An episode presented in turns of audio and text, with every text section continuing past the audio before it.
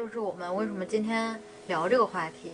嗯，前半句是被误解是表达者的宿命，那后半句就是那我们还是要持续的表达。对，还是要持续的表达。其实被误解并不可怕，对，误解了你不表达，那可能更可怕一点。Hello，小伙伴们，大家好，欢迎收听有可能实验室的播客，我是 Flora。我是刘小兵，嗯、给大家解释一下我们今天的这个题目啊。呃，晚上我们吃饭的时候聊到，嗯，梁家玉去跟他的朋友说，刘晓兵的择偶标准特别高，你说怎么高了？既要清纯可爱，嗯又要心智成熟。嗯，你就觉得这个女孩子听了都摇摇头，觉得这个太太高了，而且就是不止青春可爱，我就上次你在家里跟安妮聊天的时候说，不仅青春可爱，还要长得特别好看，然后这个心智要成熟，自我探索要有深度，反正就提了很多嘛。然后我我当时就想，我没有这么高的要求，但是听起来可能就像那么高的要求了。为什么大家为什么就是你们会总结出这个标准会那么高？它是有原因的，就是我可能在某一个阶段，就是这个我某一次谈话聊天的时候，只聊长相的时候，你喜欢什么长相的女孩子？你喜欢李沁？啊，我喜欢李沁啊，刘浩存刘浩存哈、就是只谈只谈论长相的话，啊，就是那哎这几个人那个颜值太高了啊，那你的颜值标准是这样的，啊，然后后面讨论这个就关于怎么认识自己的时候，哦、那又跳出这个择偶标准来，是这个要心智成熟、还要嗯安全型。安全型、高自尊水平，然后大家总结了一下，就是谷爱凌。嗯 反正就是，然后等到在这个只谈论择偶标准的时候，这些就完全就变成了集合啊，就是变成了我的择偶标准。这，实际上可能是每每一个方向，哎，就比如说在自我探索这个方面，那肯定不能是你全都探索完了，你全都探索完了，那可能都都四五十四五十岁了吧，对自己有一个很深深入的认知。那我觉得他可能是需要有成长型的思维的，嗯，他有缺点，他意识到缺点，他并不因为这个，呃，就是觉得自己特别不好，那而是这个我有问题，那我怎么改进？我是喜欢自己的，虽然我现在嗯也有很多不好的地方啊，呃，只要到这种程度就够了啊，呃，在长相方面的话，可能是哦，那啊。这个一句话就是演员合就好了，其实也没有特别高的这个标准，啊，但是呢，就是我描述的结果跟大家的反应其实完全是，不是一个，不是一致的，嗯嗯，就是我觉得更多是你描述完这些之后带给大家的感受，嗯就是不管你描述的内容是什么，大家的感受就是你可能要找一个仙女。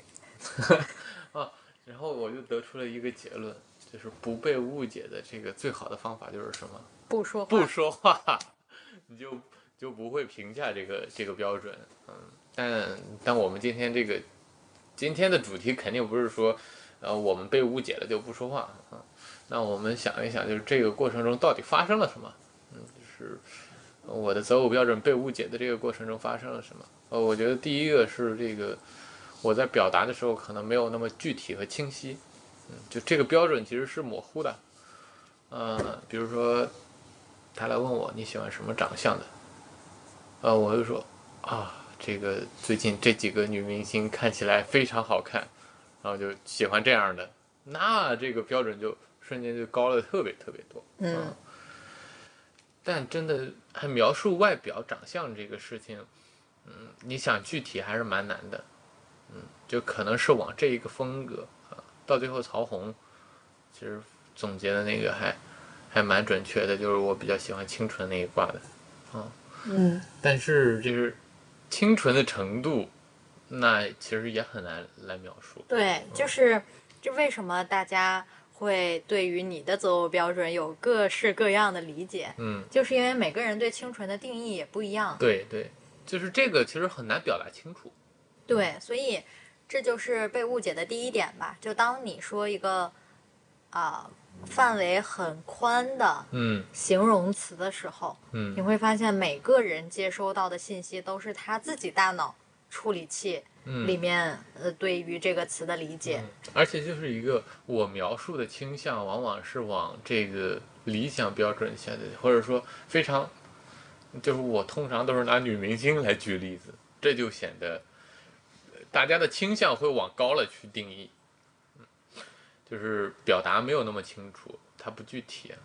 所以在这一点上，我觉得是不是如果拿长相这一点来举个例子的话，嗯之后我就不说我喜欢清纯的，我就用具体的语言来描述一下我看到的刘浩存是什么样子的。嗯，比如说，这个确实很难描述。嗯、确实很难描述啊。他他他笑起来有没有酒窝？嗯，然后嗯他的眼睛，啊，就比较甜，笑起来比较甜的那种。对啊他的眼睛是不是很大？嗯然后他大概的脸型是什么样子？这其实就很具体了。就当你说完这些的时候，那每一个人接收到的信息都是你描述的这些信息，嗯，嗯它就不会出来各式各样的内容。或者是换一个层面去描述。其实我对这方面真的没有特别高的要求，我的要求是什么呢？嗯，他可能是需要去注意自己的这个形象，而且我觉得，嗯，当你开始注意了之后，没有说，嗯，就是会有特别不好看的情况出现。嗯就是这个方面可能会有一些吧。再一个，嗯，稍微好看一点，这个还是非常不具体。嗯，可以，这是第一点吧。嗯那你觉得还有其他的原因吗？其他的原因，嗯，就是我们的表达被误解。嗯第一个是表达的不具体嘛，嗯啊、第二个就是，嗯，呃，大家的理解确实也有偏差。嗯呃，就是我们在这个频道去做深入讨论的时候，啊、那，嗯，他记住了这这一个方向，然后可能到时候再还原过来整体去讨论这个事情的时候，他就把每一个点的最高的地方记住了，嗯，然后就变成了一个完美的人，完美的人。但实际上我对，嗯，并没有完美的这种要求。嗯嗯这个用这个举误举理解的误差好像还不是特别哦，贴切啊。它其实可以说你要了解你的听众，嗯就比如说像老师给学生讲课一样。嗯那如果说你把你的听众都设定为全是九十分以上的学生，嗯那你讲课的这个方式可能是你非常简洁的就把一个知识点给带过了。嗯但如果说你把你的受众定义为是考七十分到八十分的学生，嗯那可能针对同一个知识点，你就会展开来比较详细的来讲。嗯所以说，你看老师他讲的知识是一样的，但是他会根据他不同的目标受众来换一个表达方式。嗯。好，关于这一点，我我觉得在这之前可以可以补充一个点，就是有时候的表达并不是真实的。就是我我哪天就在这儿这个可能看了一个小甜剧，然后就说啊我好想谈恋爱啊，就就可能看着这个女主的样子，我就要找这样一个这样就就要找一个这样的女朋友，啊、那他其实可能往往出于激情啊，或者说就是不过脑子的那么一句评论，呃，但是六七十分的学生可能就认为，嗯，他在表达他的真实要求，嗯、会出现这样的情况在。那比如说这样的情况之后，你发现你身边都是六七十分的学生呢？那你要是再有同样的表达的时候，大家还是会用同样的方式去理解。嗯，因为很多时候啊，到我觉得用打分来描述这个学生也不一定。就举个例子，对他可能是那个状态下，他就是嗯认为你在严肃的表达，嗯，那也不像，该怎么该怎么该怎么说呢？因为你如果让我切换到这个学生的角度来、嗯来讲的话呢，就是因为你会经常用这样开玩笑的语气去表达，哦，对，是的，我看我在这方面应该是的。那大家就会认为你就是这么想的。嗯，少开玩笑，看来，嗯，就是当你一直在开玩笑的时候，大家可能就会信以为真，对为真了。对嗯对，是的，嗯，就像你经常念叨自己，嗯啊哪方面哪方面不行，对可能是你说的时间长了，大家就觉得你这方面不行，对，嗯这个跟这个一定是很有关系的。嗯你天天都在给别人灌输这样的嗯想法，现在不仅我知道你的择偶标准是这样的，我的朋友们都知道你的择偶标准是这样的。听听友们都知道择偶标准是这样的。对，所以这个也可以总结出来第二点吧，就是大家如果不希望自己被误解的话，就换位思考一下，你的受众他是什么类型的，你应该用一个呃怎么样更适合这些人的方式去表达。我觉得是这样的，嗯，我为什么没有改变这个结果，其实是有原因的。就比如说，我一直强调自己颜颜控，我有一点这个看脸，嗯嗯，大家对我的评价就是说这个人在长相方面有很高的要求。呃，有一个问题是我需要改进的，就我发现我不希望大家这样认为的时候，我应该去减少刚才我们描述的那种行为，但实际上我并没有，嗯。嗯，对，就是被误解了。那我们，呃，因为我觉得表达应该是一个长期的事情，是的，嗯，特别是在关系之中，应该是一个长期的事情。对，当我们发现你有某一个点经常被误解，比如说朋友跟你说你可能具有攻击性，但我觉得自己没有攻击性啊，那这个时候可能需要去呃总结一下，到底是我哪些地方让他们觉得有攻击性。嗯，是的，嗯，如果说呃我在某一方面的表达有共性，而且确实可能会引起误差，那这个时候应该去纠正一下自己的行为。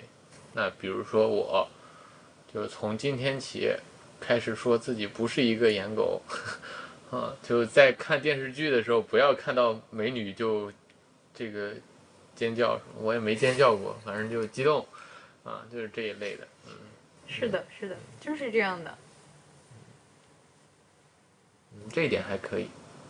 刚说到了这一点之后呢，我觉得想引申一下，嗯。啊、因为再说到你怎么用一个适应受众的方式表达，嗯，在这儿其实特别适合去讲一讲说怎么跟家长沟通，这个话题好。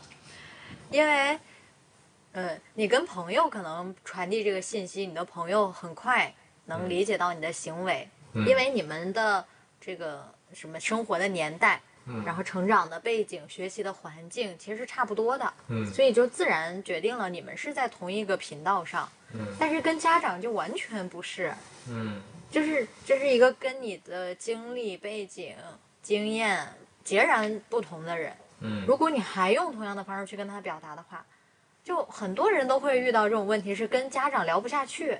对，就今天就举今天晚上打电话那个例子，他看到这个乌克兰跟俄罗斯打仗了，跟我说赶紧把股票全都卖了，股票要崩了。我我就我就说这个你这方面不要不要瞎操心了，没事儿，对，哎，很多人跟家长的沟通都是这样就是这种的，方式的，嗯就是你不理解我，我也不理解你，你别管了。嗯。但我觉得呃表达的，嗯从对父母那方看来，可能就是，嗯，感觉他自己的这个自己的关心被拒绝了，对，会有这种感受。是的，嗯所以说后面我又重新跟我妈打电话的时候，我又这个回去跟她讲了一遍这个事情。我觉得当时自己表达的可能太没有耐心了，嗯，倒不是说被误解，嗯，可能在这个沟通中就没那么重要。就是你误解了就误解了，但是其实你也在误解他。其实他表达的并不是股市，对而是他对我的关心。对，哦，有道理。哦那还是误解的问题。是的，真的是误解的问题。所以这一块儿呢，其实就是我过年的时候有跟我妈聊，一两个小时吧，嗯就是怎么跟父母沟通。嗯其实我，是我是在跟我妈分享，她应该怎么跟我姥姥沟通。嗯 这个其实就是在于说，很多事情你认为正确，嗯。你觉得我这么跟你说是为了你好，嗯。这是一个客观正确的事情，你怎么就不这样做呢？嗯。就当你这样去表达的时候，其实对方并不能感受到你是在关心他，嗯。而且他接受到的这个信息就是你认为我现在这样做不对，嗯，对，你否定了我的行为，是的，啊，顺便也否定了我做这个行为的出发点。这个背后其实就是我姥姥特别喜欢往家里买菜，嗯因为她看到便宜她就想买，嗯然后买了特别多菜吃不了之后放到那儿就坏了。嗯所以你看，在我妈的视角看来说，我让你少买一点菜，嗯呃，这样你就是就不浪费，嗯，而且你最终的目的不就是为了省钱吗？对，因为你看到便宜才买嘛。那你买的少了之后，你才更省钱呀。你那些菜没吃都坏了，那不是更费钱吗？所以你从我妈的视角来看，那她怎么想自己都是对的。所以她就是用自己百分之百正确的这个态度去去去说我老的时候，这我老就是，嗯，我才不听你的呢。对，就是觉得说，就是像其实跟跟这种你跟父母的沟通是一样的，就是你不懂，对你不懂，你不用管我，你不理解我。对，完全一样。嗯所以说我当时跟我妈说的就是，一是，嗯，你不要跟他说他这样做不对，而是要去理解一下他，就是他为什么要这么做。嗯其实当你真的能理解他的出发点，包括说他以前的经历，就是可能四零年左右的老人吧。就是他的经历，就是他就是会有一种这种时代上的那种匮乏感，他就会觉得我不够，对，我要多一点儿。所以，当你能理解他的时候，你就能做到第一步，就是你发现这个问题的时候，你不会急于去否定他，因为当你理解一个人的时候，你就不会说：“哎呀，你这么做不对，你不应该这样。对。然后我发现一个问题啊，就是你妈妈并也并没有觉得他不对，也理解他那个时时代的这个局限性，但是他表达出来就没有这个意思。”对，啊，这是第一步。第一步就是我跟他说的是，你需要换位思考，嗯你需要多想一想他的出发点。这样的话，其实你们是能够站在一条线上的，而不是你站在他的对立面。这是第一点。然后第二点呢，就是突然突然断片儿了。嗯、第二点是什么呢？嗯、先理解行为可能比语言更重要。哦，我想到了，我想到了。说完了他的出发点之后，要说你的出发点。其实我我妈做这个表达呢，嗯、除了说我们不去浪费那些蔬菜啊食物之外，其实他还很担心的是，我姥姥年纪很大了，她要拎那么多菜，其实是很累的，这是他背后的一个担心。嗯但是他从来没有表达过。因为他自己的逻辑在他这块儿已经非常自洽了，嗯所以他觉得我表达这个结果我表达这个结果就是在关心你。对嗯，所以我也有跟我妈说，你第二步呢，你就是要去表达你的出发点。就我为什么要让你少买点菜？是因为我很担心你拎这么多菜还要上楼，呃，就是累着了，或者是身体上有不舒服。其实你这样去表达说，那对方就一下子知道了哦，你为什么要跟我说这件事儿？这个是从来没有表达过的，这是第二点。然后第三点就到了你刚才说的，不是光嘴上说让别人改，如果你是真的关心他的话，你就去考虑一下他需要哪些行为上的帮助。这是第一步，就是你行为上你去有了一些呃帮助之后，你看看他能不能改变。如果他就是不能改变了，那其实那第四步就是你要去呃帮他解决这个问题。比如说这个问题就是现实的情况，就是家里堆了很多菜，然后那些菜都坏了。那我就跟我妈说，你可以去拿一些菜回家吃啊。如果说我老他就是想买，对，他就是改变不了了，那你就去接受他，去帮他解决这个结果就行了。那其实这个这个问题可能一定程度上也得到了解决。嗯，这个就像当时读跨文化管理里边那本书，就是深入沟通，然后下一步是相互包容，因为总有沟通无法解决的分歧。是的，所以我觉得除了相互包容，后面可以再加一步嘛，就是帮助解决，就是行动上的帮助。嗯，相互包容其实也包括了行为。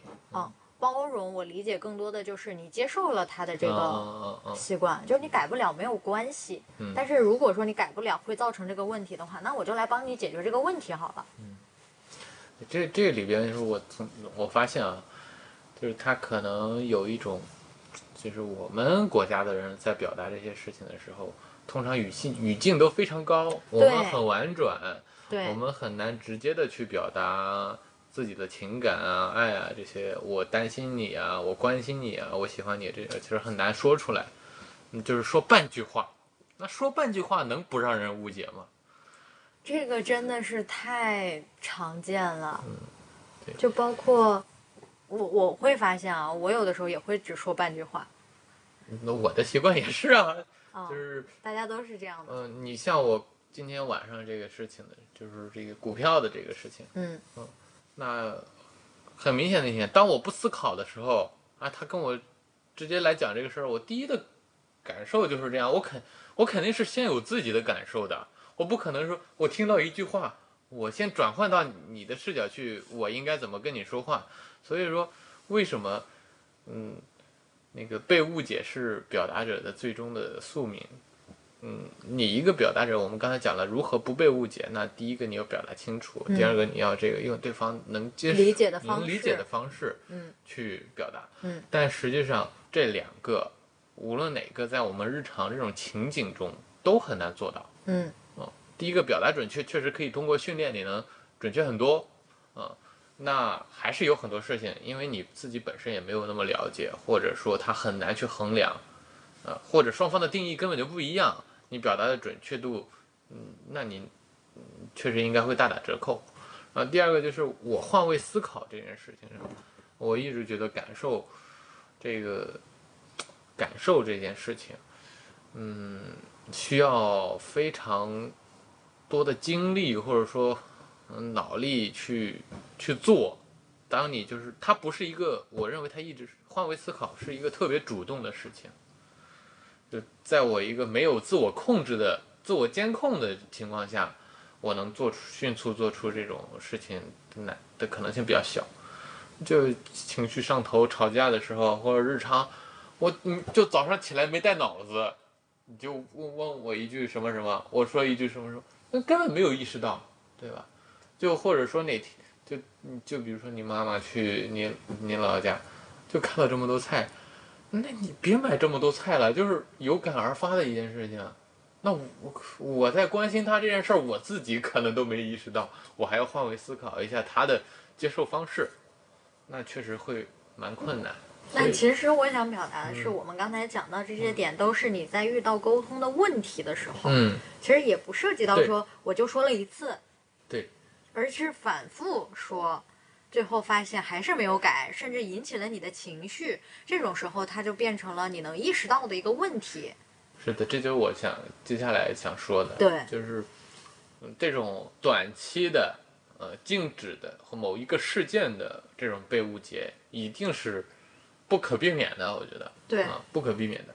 但当我们这种事情它给你带来了困扰的时候，那我们是需要被误解了，那我们可能需要去处理。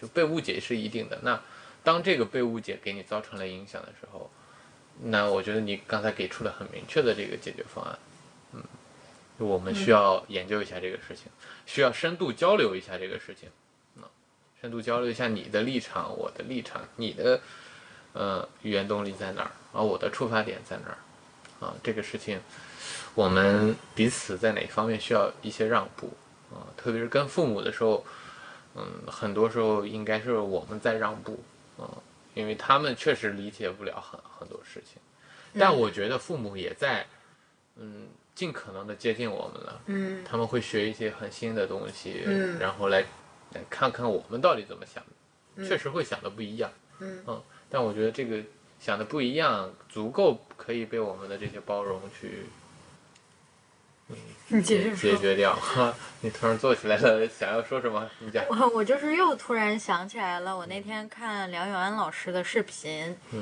他讲到说怎么和父母这一代人沟通。嗯其实他讲到了一个，哎，很触动我的点。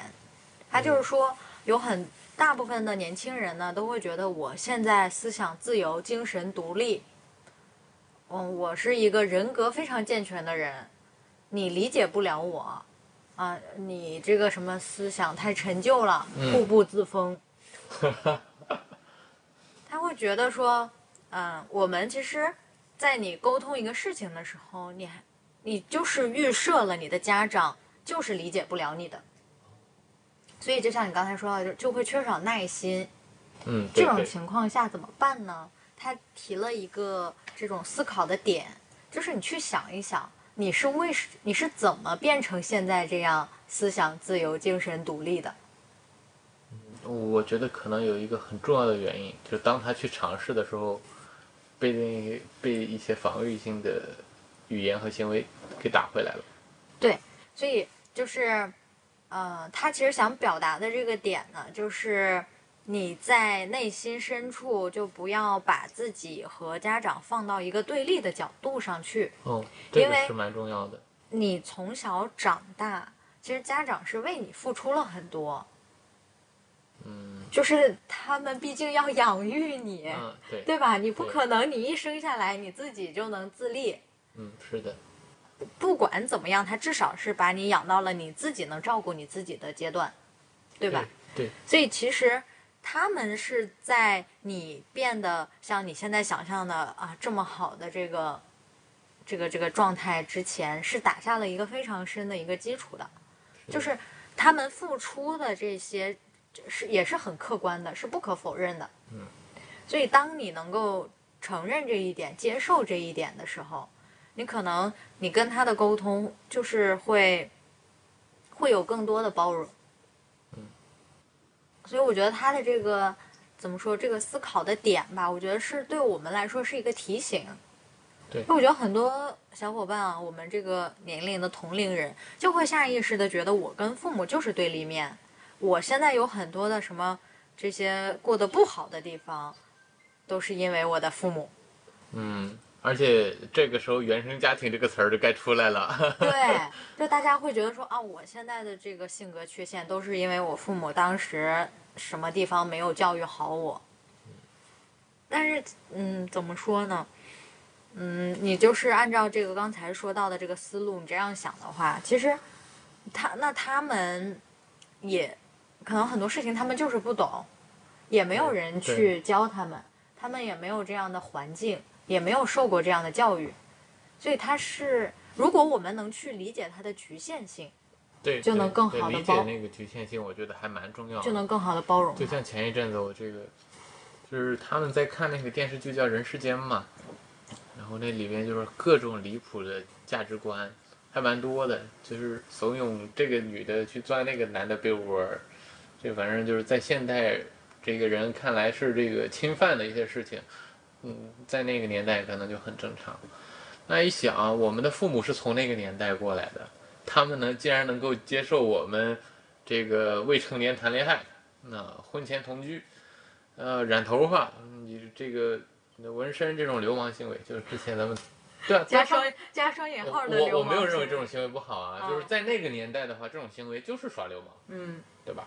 嗯，但他们也一步一步接受了我们很多，就包括我记得初中那会儿，这个有女孩子啊，男孩子也有去染头发，父母会觉得他非常非常不务正业，但慢慢的其实也能在接受。就但是刚才有有一个我倒觉得，确实有些父母他们既没做过，嗯，也没有想做好的心，这部分的父母也确实存在。嗯，我也不能通过我的观察或者是怎么来判别它的占比在多少。但我觉得有一个点就是，当我认为我需要，我想跟我的家人好好相处的时候，站到这个当你有了这个目的的时候，那不妨想一想，我应该跟他站到站到一条线上。嗯，确实有一部分父母真的无法理解，啊、我也遇到过。但是，当你觉得这个人还是可以相处的，我未来希望有一个，呃，这个就跟父母这个家庭里边，呃，有一个好的维持关系的时候，那我们需要去做一些，嗯，不能说修复这段关系吧，就是让我们的沟通方式更加顺畅的，嗯，应该在这方面做一些探索。我觉得这方面我还是蛮有发言权的，嗯嗯，我就记得，呃，这个触动在是在哪儿？就是我跟我的父母应该是蛮不会表达爱呀、或者说关心啊这些东西。就我刚到甲学那会儿，我都不打电话的，我一两个月都不打电话，其实还还挺夸张的啊。我不夸张吧？你也干过，那看来不夸张。嗯，但后来就我记得有一次，这个就我啊，我我妈打电话过来就哭了，就说你为什么不打电话呀？就这件事儿对我来讲还触动嗯蛮大的。嗯，嗯，这个时候其实他就是在表达他的情感。对，但是他还没有直接表达出情感，哦但我感受到了。啊对对对，就是从那会儿开始，慢慢的就觉得我们可能在表达方式上是有一些问题。嗯，那后来就慢慢的，那既然有问题，嗯、当时我觉得自己的沟通方法存在的问题比现在多很多。嗯，但是，嗯，当有了这个念头的时候，就会慢慢一步一步的去改变，你就会。嗯即便不能有深深度的交流，嗯，简单的交流也可以，就吃了没，在干嘛这种，用上一辈的表达方式，嗯，增加数量嘛，嗯，对吧？嗯。我没有变化方式，我先增加数量，嗯。其实也在改变，对。嗯，慢慢的就是会去这个，嗯，引，希望用一个更好的表达方式的话，那也需要去引导他们，嗯，慢慢的去做一些这个情感上的这个表达或者支持。嗯，确实还是有有很多事情，嗯，是需要很长时间的沟通才能做到。嗯就比如说结婚这件事情上，嗯他们他们其实非常希望我早点结婚。嗯嗯，这个寒假算是啊，不叫不算寒假，工作了不算寒假，确实假期有点长，啊，在家待了十几天啊，我觉得沟通还是有一定效果的。嗯嗯，他们希望，嗯，我结婚，我觉得有两个很重要的理由。第一个是，嗯，呃，他觉得这样我过上了一个这个就是儿幸福儿美满的生活，幸福美满的生活，然后是而立之年应该做的事情，嗯，然后这是第一个，第二个是他们把这个当成他们一个非常重要的任务，嗯，那是这代表了百分之八十以上的家长。就是我的幸福来源于我后一辈的幸福，嗯，就这两个话题上，想让他们改变是一个蛮难的事情。是啊快分享一下你怎么沟通。第二个，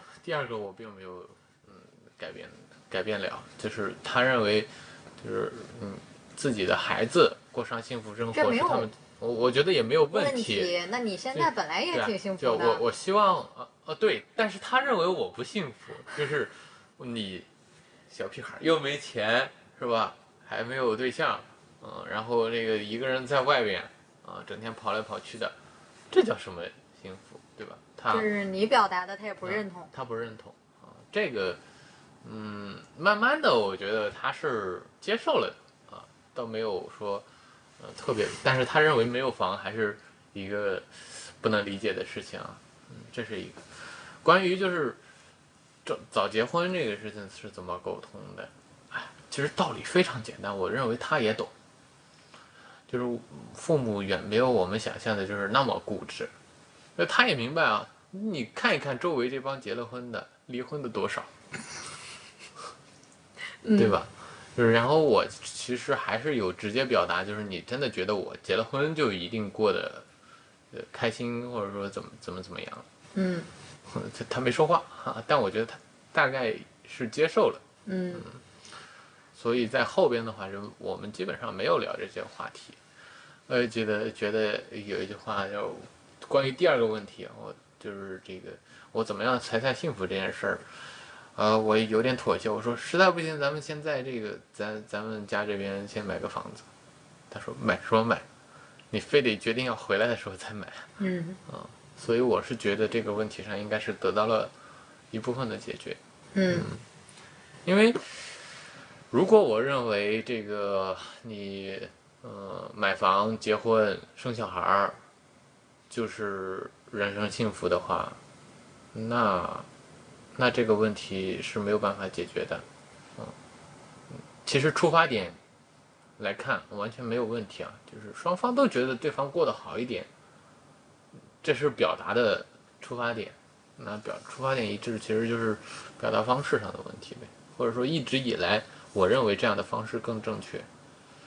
你这个突然让我想到了，我这两天在看《爱的艺术》这本书，嗯其实里面就有讲到了说，真正的爱不是让你爱的那个人按照你的想法去生活，嗯那是控制。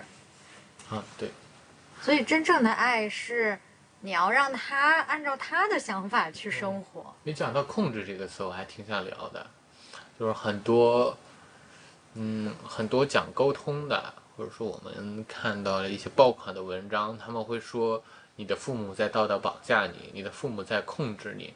但我认为，啊，我只能说我的父母看起来在控制我，但我觉得没有。嗯，你的父母是不是在控制你？是不是在道德绑架你？他们真的想绑架你吗？真的想控制你吗？我觉得该思考一下。我承认一定有，但我相信大部分应该不是。就是这是我主观的行为。上可能体现出来是这样，对，但是这不是他的出发点。是的，就我们不能用行为或者说他单纯的字面意思，我的直接表达来判断这个人的呃目的。嗯就像我说啊，这个美女特别好看，啊，我就要找这样的。但他可能是在表达我当时的一些感受，或者说我针对这件事情就是呃单纯的这么想的，或者说我为了达到我的目的做了一个简单的嗯表达或者简单的行为。所以其实，即便我们没有办法改变父母，嗯我们可以先从自己做起。就是当他表达一些，嗯，比如说还是说半句话，然后给我带来很不好的感受的时候，那我就去告诉他我的感受是什么。嗯，那我希望你能怎么说？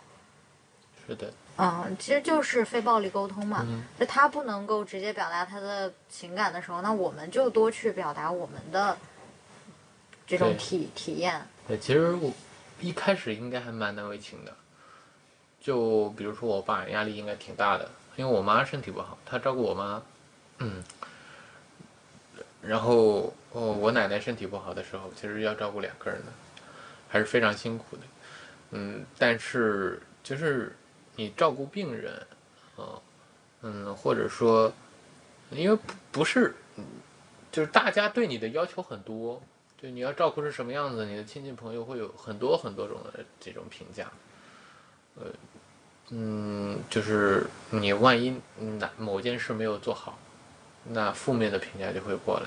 再一个，这个事情本身就很难去权衡，啊，就是你同时要照顾两个人，那这个两个人又不是不是特别对胃口，那他其实压力挺大的。嗯我会发现他需要一些情感上的支持，嗯但你知道这俩大老爷们儿表达情感上的支持真的太难了啊！如果我是个女儿，嗯那这件事情上可能会轻松很多。因为女女孩子在这方面，嗯，蛮有天生的优势的啊，你没有。所以这跟男女没有、啊，这跟男女没有关，哎，有没有关系？不是我们今天讨论的重点啊。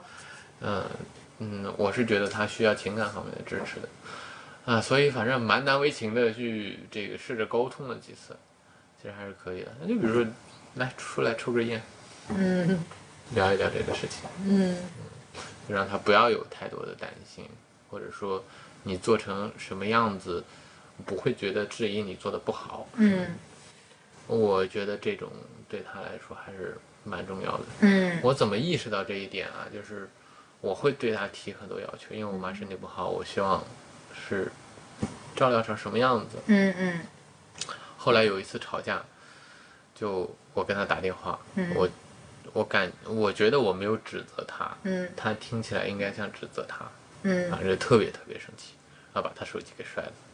我就觉得，嗯，回想一下，其实很多地方没有理解他。很多地方没有理解他，而且我的表达确实非常像指责，嗯。因为当发生了冲突的时候，我是有偏向的，嗯嗯。嗯，就是这种偏向，我觉得，嗯嗯，可以存在，但是你在情感支持上是应该平等的。嗯但我觉得自己在这方面没有做得很好，嗯就从那件事情开始，我就慢慢在改变这种行为。嗯确实，我们的表达方式应该会伤害很多人，嗯他一定是在这种伤害中慢慢的去改变的。嗯嗯，就以前也会想啊，就是我的这种表达方式会伤害到这些人啊，我又没有办法一下子变得很好，一下子改掉，就会很懊恼。那那确实是一件很懊恼的事情。那怎么？办呢？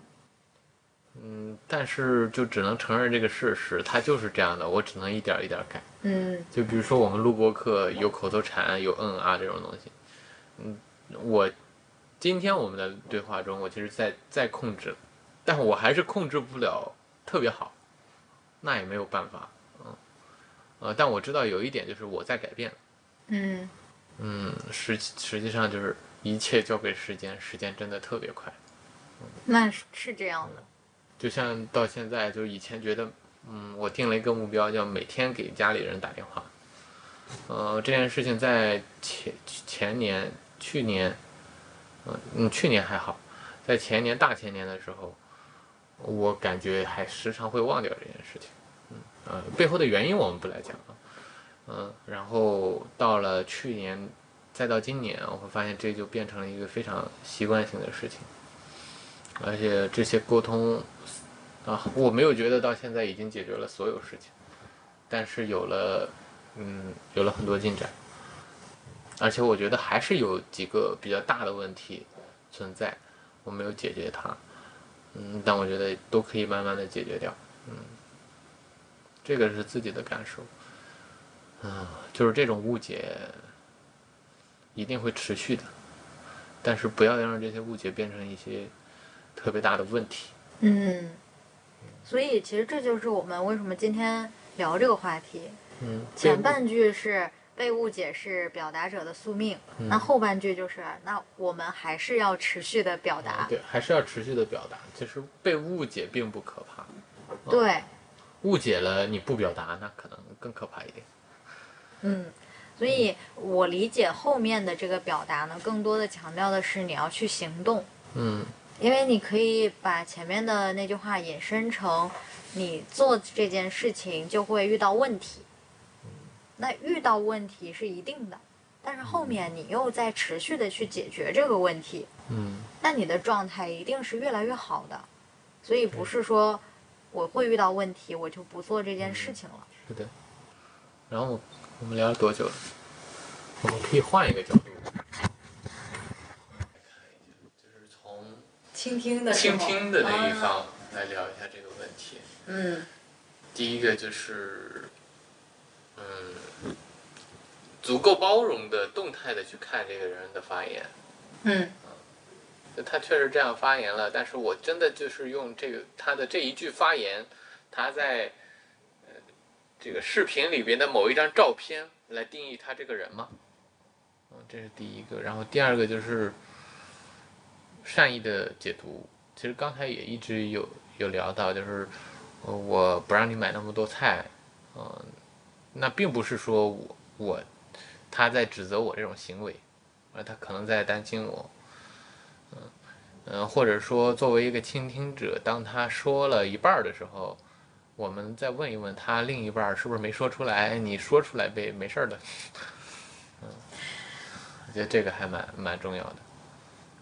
真的是很难的。是的，就是咱们前两天那个，哦，咱俩的那个对话，就是你说了你的观点是什么样子的，啊，然后我说这个，呃，我我我的观点可能不太一样，嗯，然后你就说这个。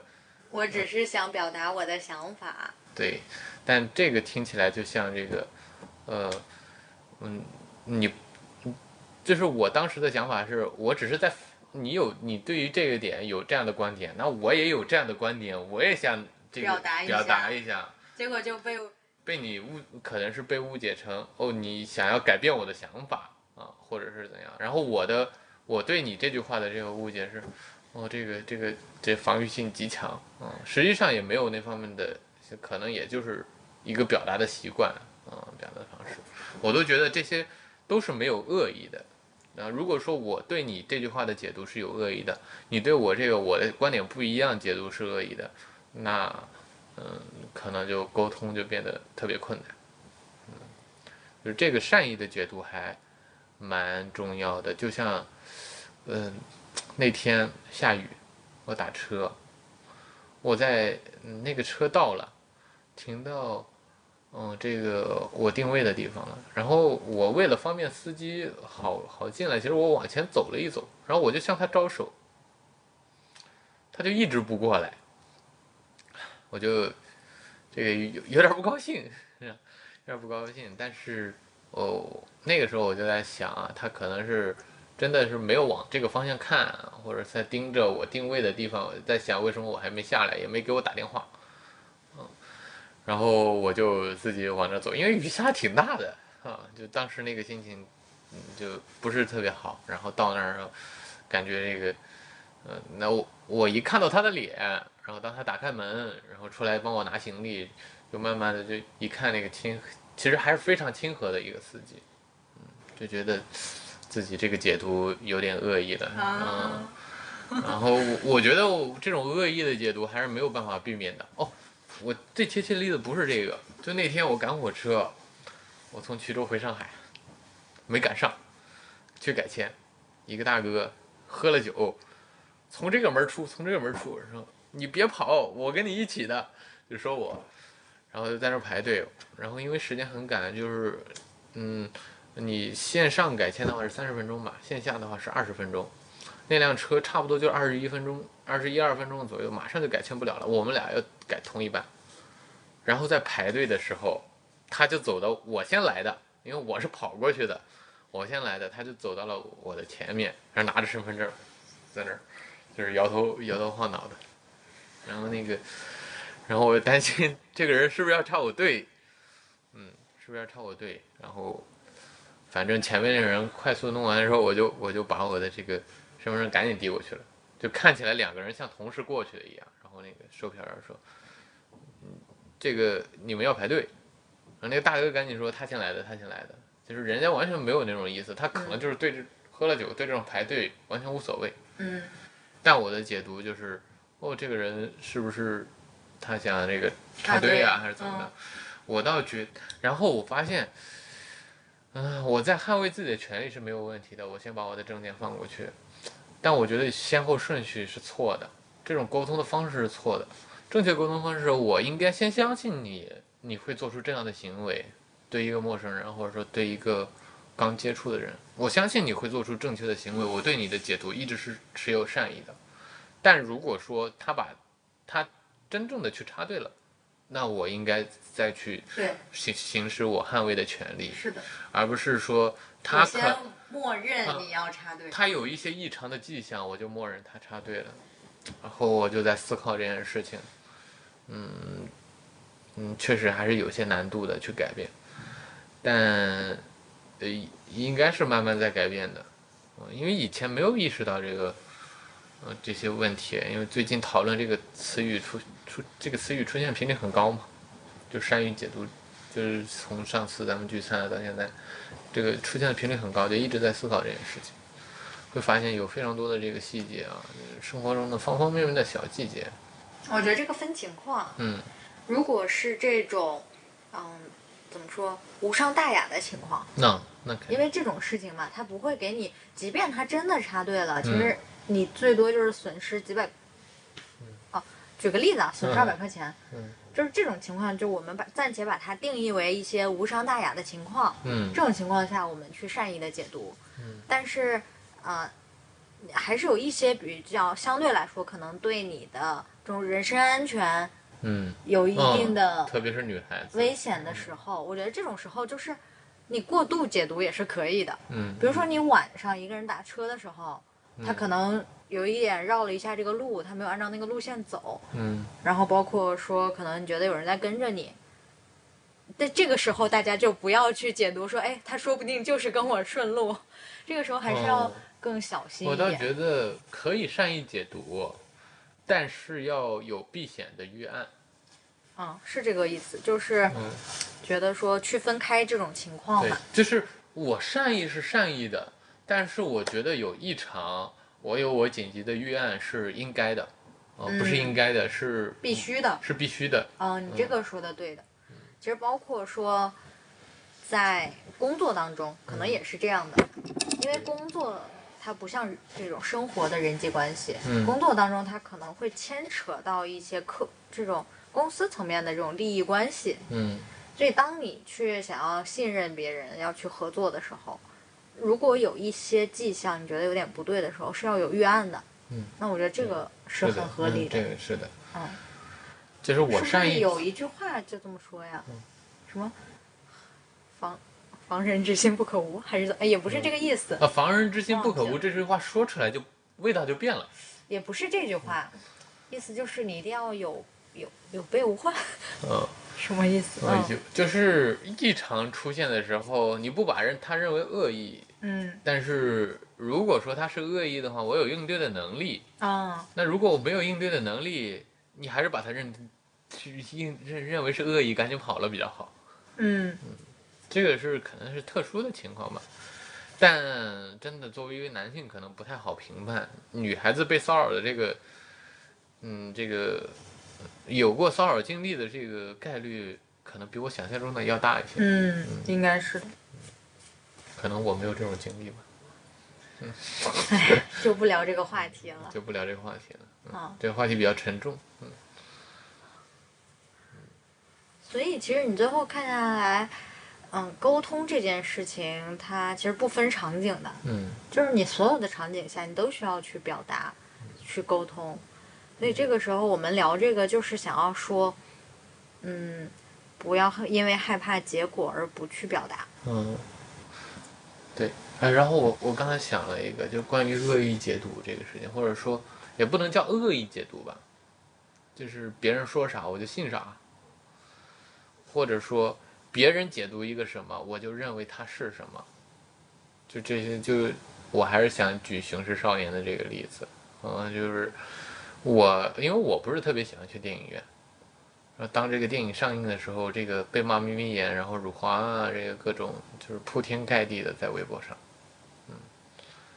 嗯，呃，我没有看，我不发表我自己的这个意见，然后那你非得我们不不灵眯眯眼这个事情，然后呢，嗯，后来这个看了电影之后，我觉得，啊这个一个特别小的细节，然后被拎出来，然后就变成了这个电整个电影的这个全部，非常差。其实我，嗯，我们不评论这些在发表观点的这些媒体是什么样子，我们只做一个倾听者的角度，或者说我们在作为一个知识接受者的角度，我觉得应该是什么样子的。就当我们真的遇到了这个问题，应该是还是说先了解再发言。就像我说了一句话，可能有点，嗯，有点是不太雅观，或者说说出来不太合适，嗯，发言不太恰当，政治不太正确，一定会有这样的发言的，嗯，说脏话什么的，肯定在某个阶段、某个时间点、某个情形下会发言，甚至他可能是在演电影、说台词被记录下来了，那你就要认定这个人就是用这一个片段片段来定义这样一个人吗？对，所以这个其实，在网络上是非常常见的，是的，就包括说用一个缺点去放大到一部电影，嗯。还有就是说这些艺人，嗯，因为他是基本上百分之百曝光在公众前面的，所以很多时候你看大家就会截出来他的嗯说的某一句话，嗯，或者说他的某一个行为，然后说你看这个人有问题。是的，而且啊，艺人这些真实性也无从考证，嗯嗯、反正我看了那部电影之后，我觉得哦，这个他们当时拿这个来去说这个电影一无是处，让我觉得挺惊讶的。挺惊讶的。嗯因为我当时《眯眯眼》这个事情我也没有怎么关注，还觉得就这么离谱吗？后来也是上周看这个电影，觉得不至于吧。确实里边，嗯、会有一些这个呃，嗯，怎么说，硬搬的梗啊，就比如说这个致敬这个某一部电影啊，非得还原出原先的场面，确实有有一些从电影艺术的角度来讲，可能没有那么好。但是整体看完之后，觉得还是一个非常不错的电影的。嗯呃，不管它是不是一部好电影，跟跟最开始微博的那阵舆论比，那可差，嗯，那真的真是完被全不一样完全不一样的。嗯，觉得大家说的都不是一回事儿。说不定我们这个片段被这个截取出去，哦，这俩人儿入辱华，嗯，那还是有可能。啊，如果说对待这些不理智的群体，可能确实，唉，罗翔老师的做法，嗯，可能也是，也许是合适的。什么做法？嗯，他那不在微博上被网暴了，然后就退网了吗？哦，我那相信确实是。网络暴力这个话题，下次再聊吧。嗯，这是真的被误解了，这 这严重被误解。这个宿命有点严重哈。嗯。好，那我们就最后结尾。结个尾，怎么结尾？